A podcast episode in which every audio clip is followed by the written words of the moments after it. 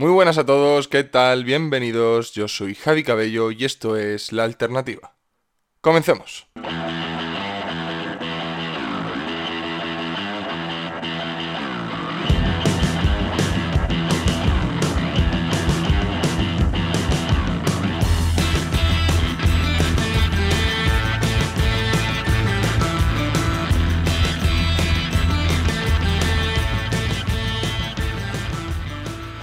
Bueno, pues comenzamos con un nuevo capítulo de la alternativa, entrega número 16. Muchísimas gracias por estar aquí aguantándome otra semana más. Antes de empezar, me gustaría seguir el consejo de alguno de mis seguidores, que son así de, de grandes, de majos. La verdad es que estoy encantado con, con todas estas muestras de cariño que estoy recibiendo. Si tienen, eh, bien, guardar un segundito para darle like y comentar eh, este, este episodio, independientemente si lo están escuchando en YouTube, canal donde Hemos ya superado los 500 suscriptores. Suscribirse, por cierto, es totalmente gratuito. En iVoox o en Spotify, si pueden guardar ese, ese segundito para, darle like y comentar cualquier cosa, ya que, bueno, cualquier cosa, la verdad, si os parece una mierda, hacerlo también.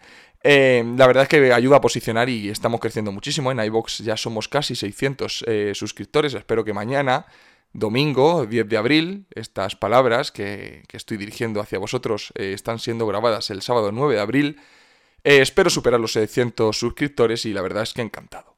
Bien, y después de daros la brasa con esto, vamos a comenzar. Bien, y voy a comenzar con una pequeña reflexión, una, un pequeño recuerdo que quiero que, que volváis a tener fresco, todos vosotros. Y es que antes de venir a casa a grabar el podcast, estaba tomándome una cerveza con unos amigos y estaba ahí en la terraza del restaurante y se acerca una familia, una familia grande, eh, iban, no sé si eran cuatro chiquillos o cinco chiquillos, y se han acercado al encargado del restaurante y les han pedido mesa para comer el, domingo. Y, claro, el, encargado, por supuesto, les ha tomado la reserva. Y a mí me ha venido un recuerdo a la cabeza y es que parece mentira, pero hace menos de un año, menos de un año, se acordarán que teníamos que pedir, cuando hacíamos reserva en un restaurante, si éramos más de seis comensales, cuatro en algunos sitios de España, teníamos que pedir varias mesas. Teníamos que estar separados y eso parece como algo muy lejano, al menos en mi cabeza me lo parecía como algo muy lejano, esa barbaridad de ir con, con, con unos amigos y tener que al coger algunas mesas separadas, estar cada uno en una, en una punta, por el tema de, del COVID. Y más allá, pensando no solamente en el tema del restaurante, ese miedo que, que nos dirigían por una posible multa, por ir más de tres personas en un coche, em, son cosas que han pasado hace nada, hace apenas unos meses, y creo que estamos olvidando de dónde venimos.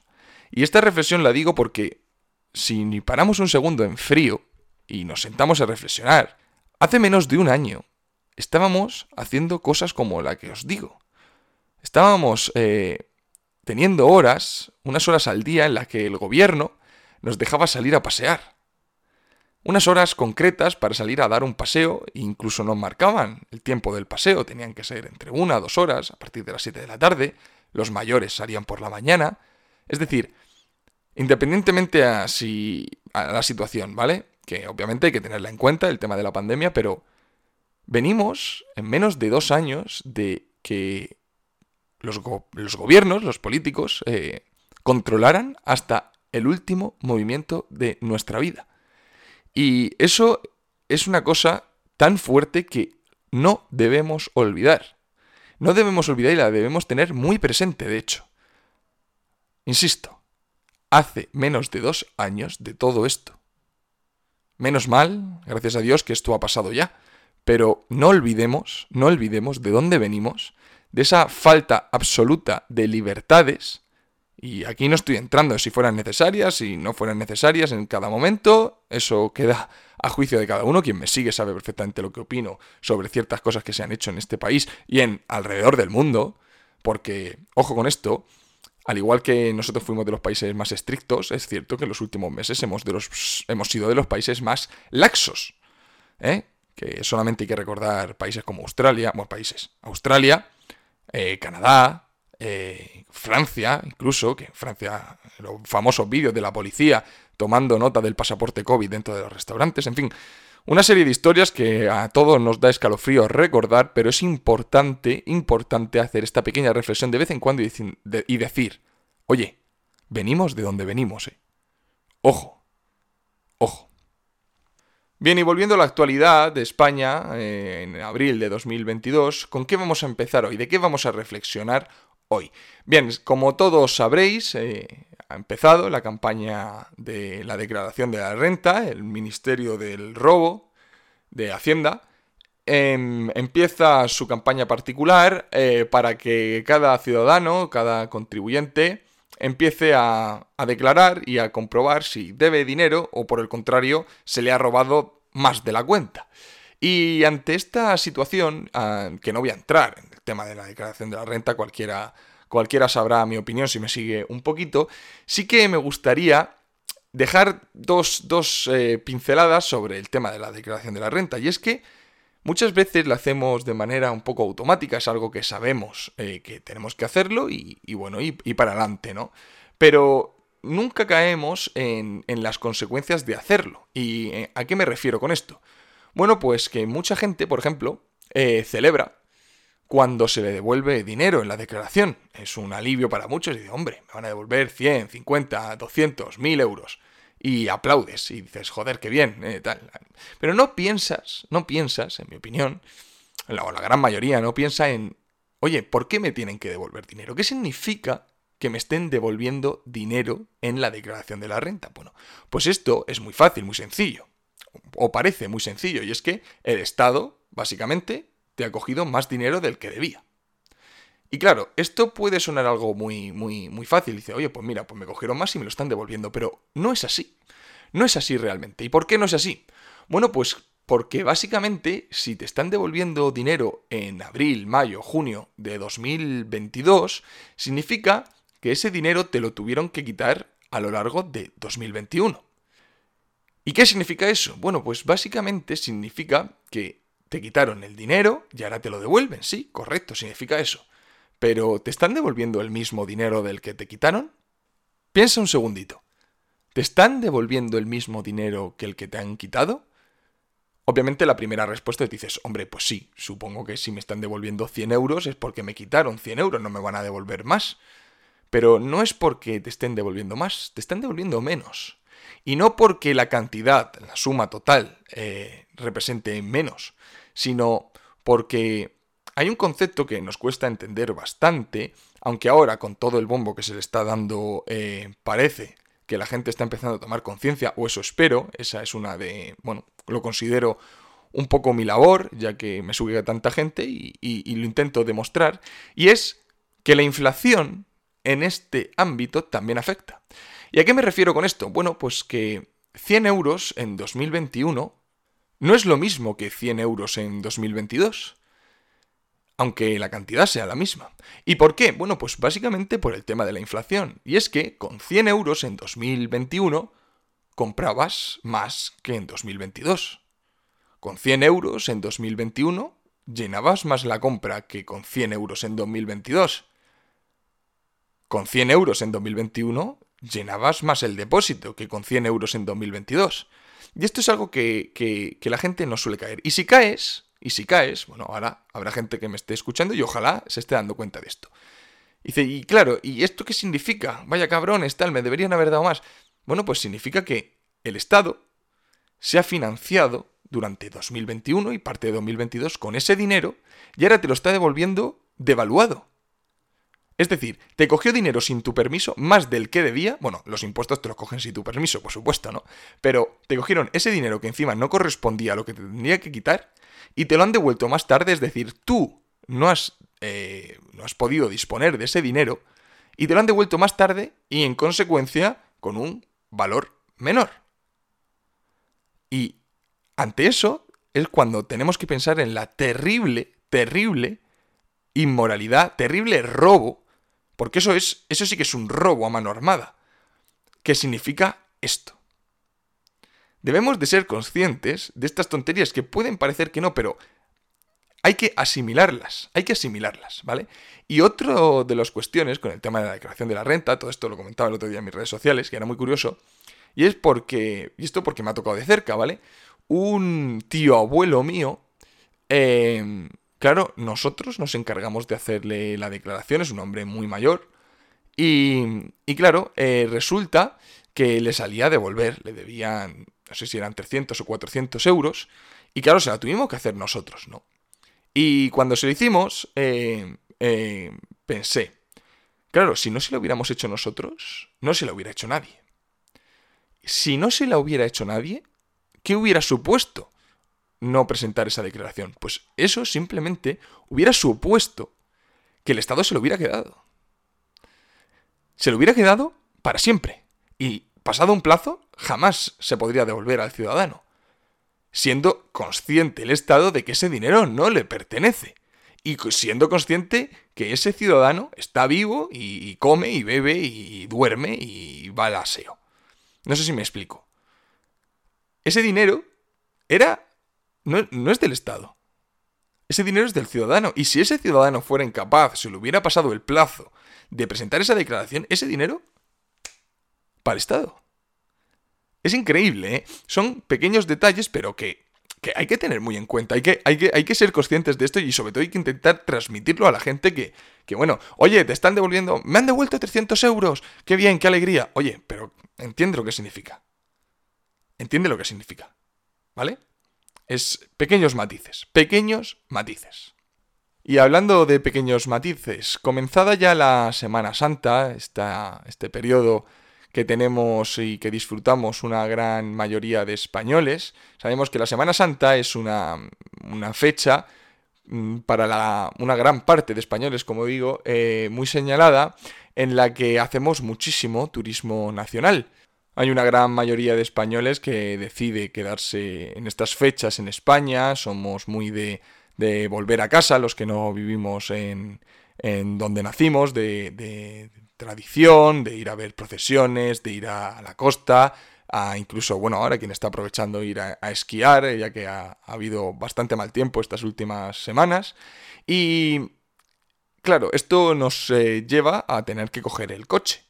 Y hilando muy fino, eh, no sé si os habéis dado cuenta, pero nos estamos encontrando sobre todo los que, como digo, cogemos el coche, el desastre que está viendo con el tema de, la gasolina y la subvención que está dando esa de 20 céntimos por litro el gobierno.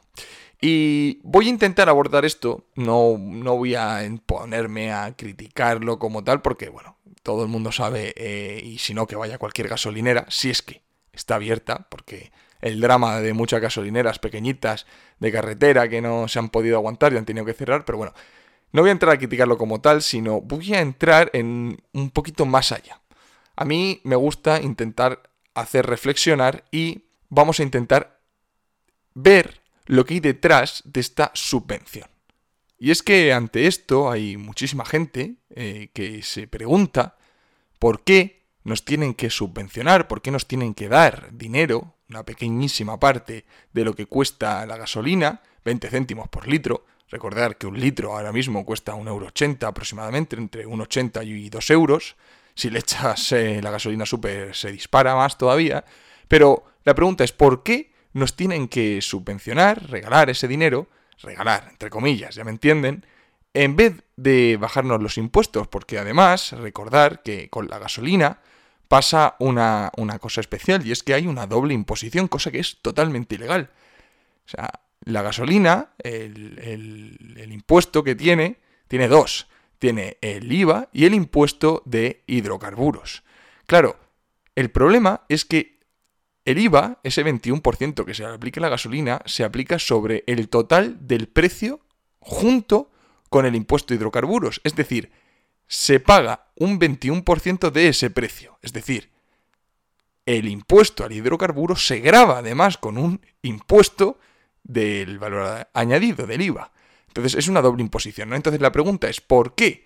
Si el precio final de la gasolina corresponde más o menos en un 50% a, impuestos, ¿por qué no bajan ese impuesto? Y aunque pueda parecer muy complejo, es muy muy sencillo. Y esto lo explica muy bien eh, Javier Jové Sandoval en el artículo que publicaba esta semana en el periódico Libre Mercado. Y es una cuestión muy sencilla. Y es que cuando una, un gobierno, un Estado, subvenciona, lo que está haciendo es crear un vínculo emocional entre la parte que otorga esa subvención y la otra parte que la recibe. Y esto lo voy a leer de manera textual, tal cual como, como lo dice Javier en el artículo, porque creo que lo explica muy, muy bien, mejor de lo que yo lo haría. Bien, dice así, las subvenciones son concedidas, es decir, otorgadas por el gobierno. Ello hace que se cree un vínculo emocional y afectivo entre quien recibe la subvención y el que la concede, entre el beneficiario y el gobierno. Es decir, existe un dar y un recibir, un traspaso efectivo de dinero, que pasa del gobierno al preceptor. La subvención, además, exige una solicitud expresa por parte del beneficiario, es decir, hay un pedir a cargo del solicitante y un correlativo conceder por parte del gobierno. Un gobierno que da lo que se le pide. Por lo tanto, un gobierno que atiende y concede.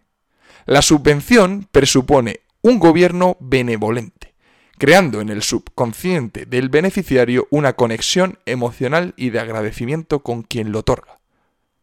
Tal cual como lo dice. Es decir, ese, ese, ese poder que le da al Estado conceder una subvención es esa, esa benevolencia, como dice Javier. Es decir, qué bueno soy que te estoy otorgando la posibilidad de que pagues menos porque te voy a pagar una parte, obviando por supuesto que ese dinero realmente es tuyo. Pero el, la consecuencia de pedir, dar y recibir es muy importante. Qué bien que lo hace el gobierno eh, dándonos esto. Esto, esto se explica muy bien como por ejemplo con el tema de las obras públicas. Cuando la gente dice, gracias, gracias, habéis hecho esto, tal, no sé cuánto, qué buenos sois. Oye, si se ha hecho es porque existía una necesidad, y no siempre.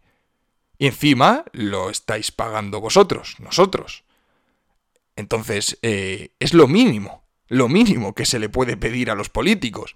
Oye, ya que nos estáis quitando el dinero para hacer lo que queráis, mínimo que, que veamos recompensado eso.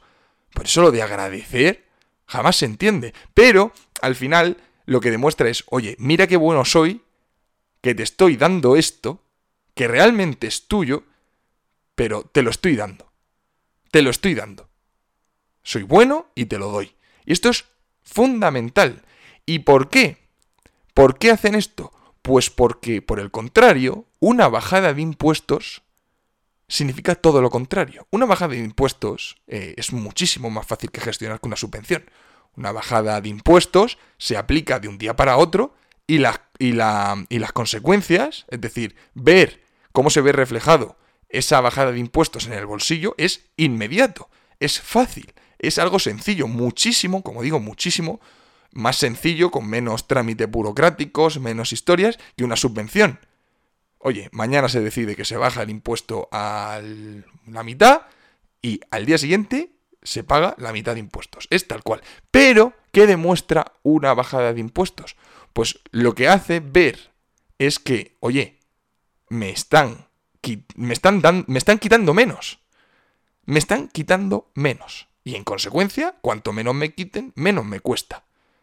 Entonces, el clic en tu cabeza te dice, oye, me están quitando mucho, ahora me están quitando menos, de esta manera sí que veo yo las consecuencias y sobre todo no he tenido que pedir o solicitar, sino que ha sido el gobierno que de repente ha visto la situación eh, que va a estallar y ha decidido bajar los impuestos.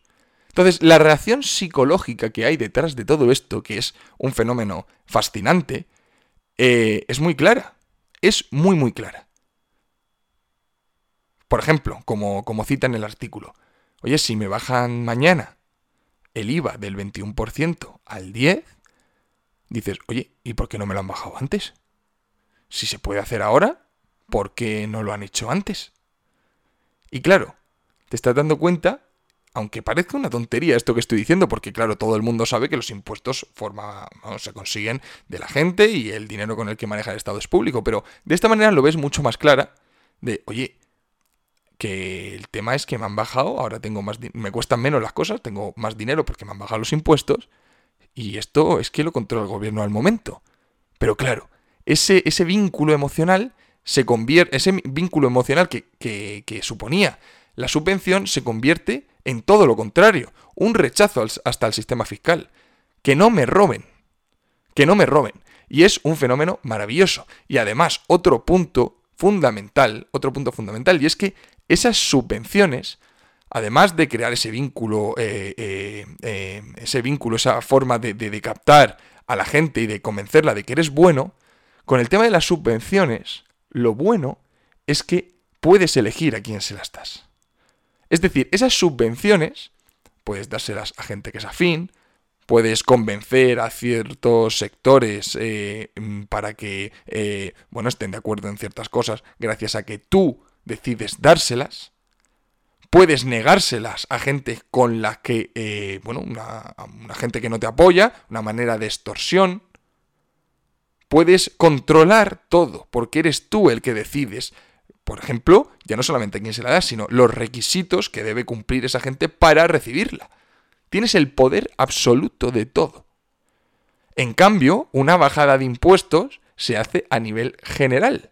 Es decir, tú no eliges a quién le bajan los impuestos. Vamos, imaginaos el escándalo. No, bajamos los impuestos solamente a los transportistas o bajamos solamente los impuestos a los agricultores. No.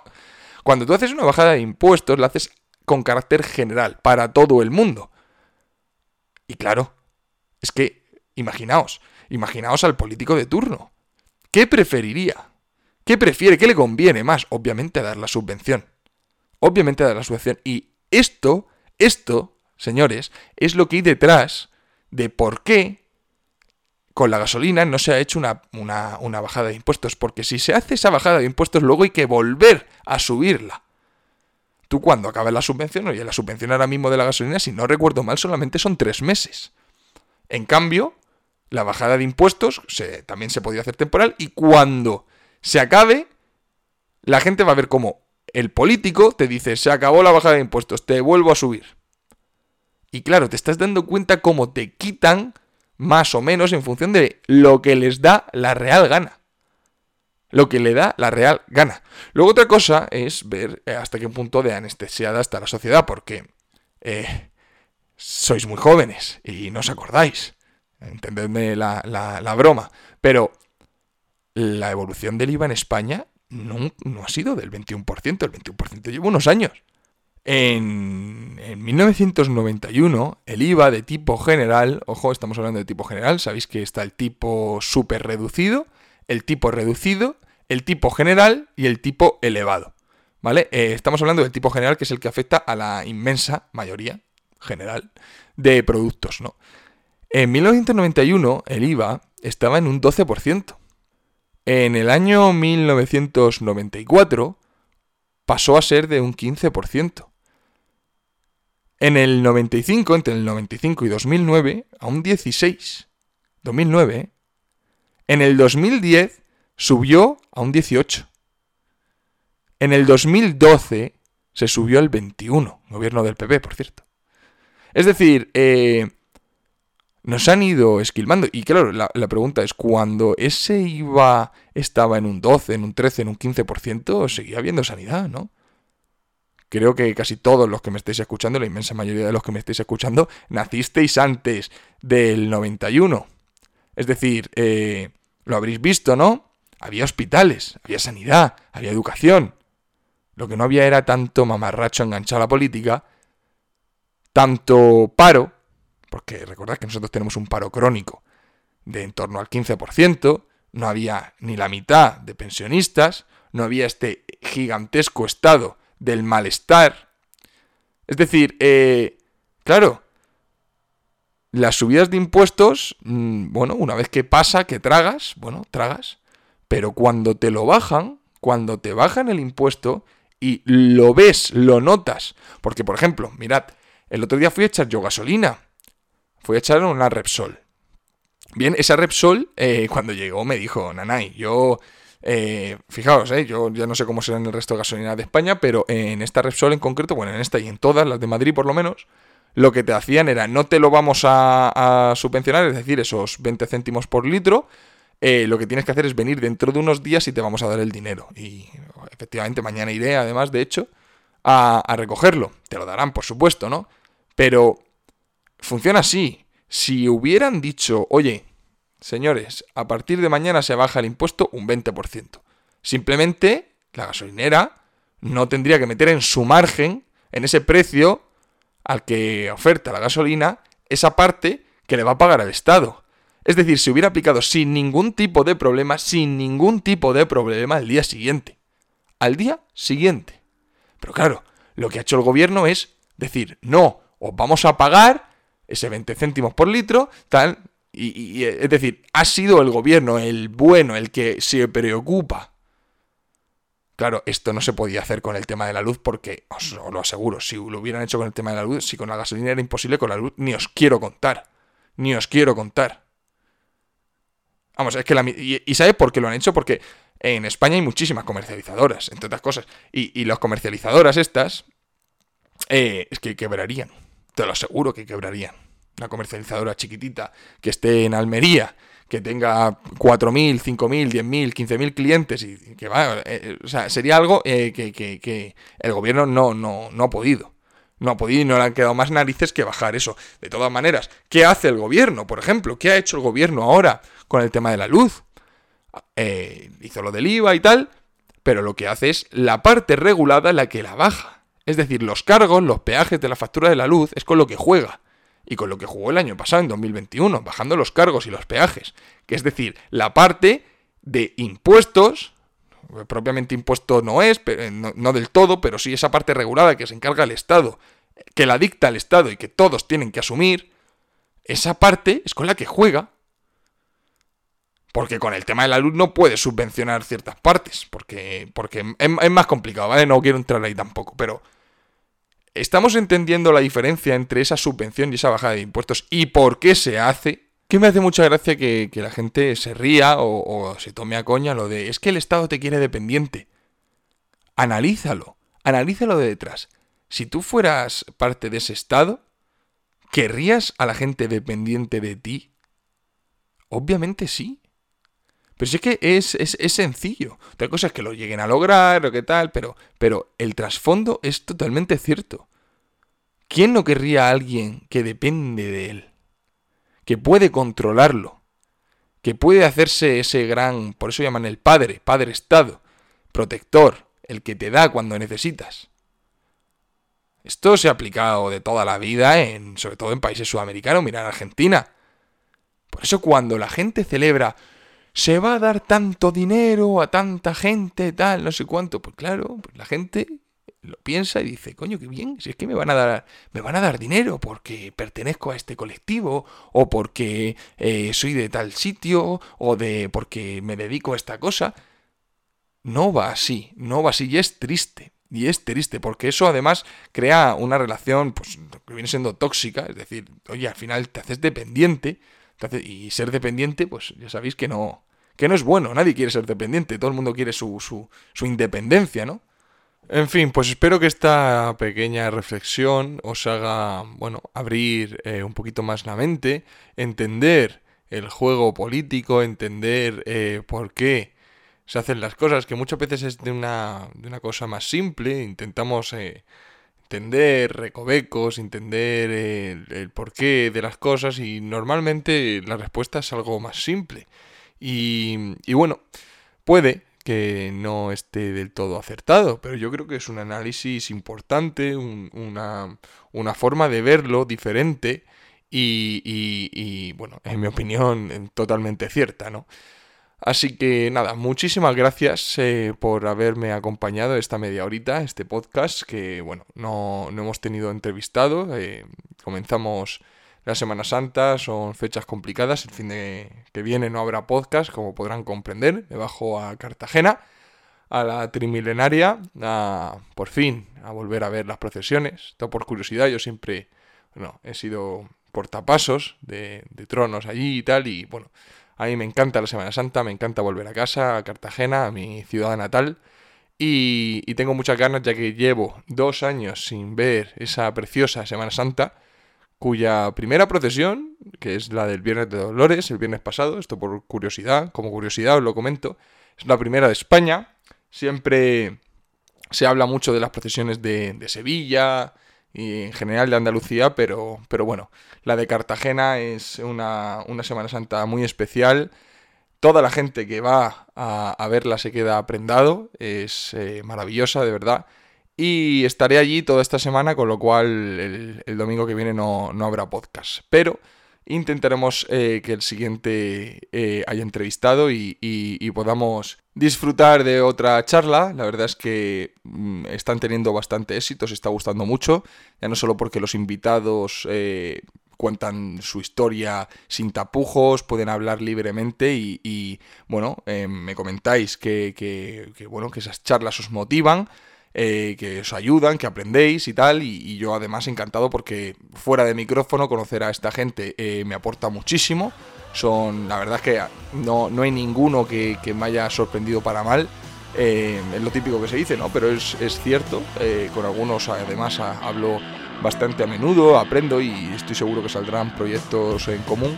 Con lo cual estoy encantado. Y sobre todo si eso os gusta, pues imaginaos. Así que muchísimas gracias de nuevo, nos vemos dentro de dos semanas, pasen buena Semana Santa con los suyos, con sus amigos, con su familia, con sus perros, con quien sea, pero disfruten y descansen. Nos vemos donde siempre. Un saludo.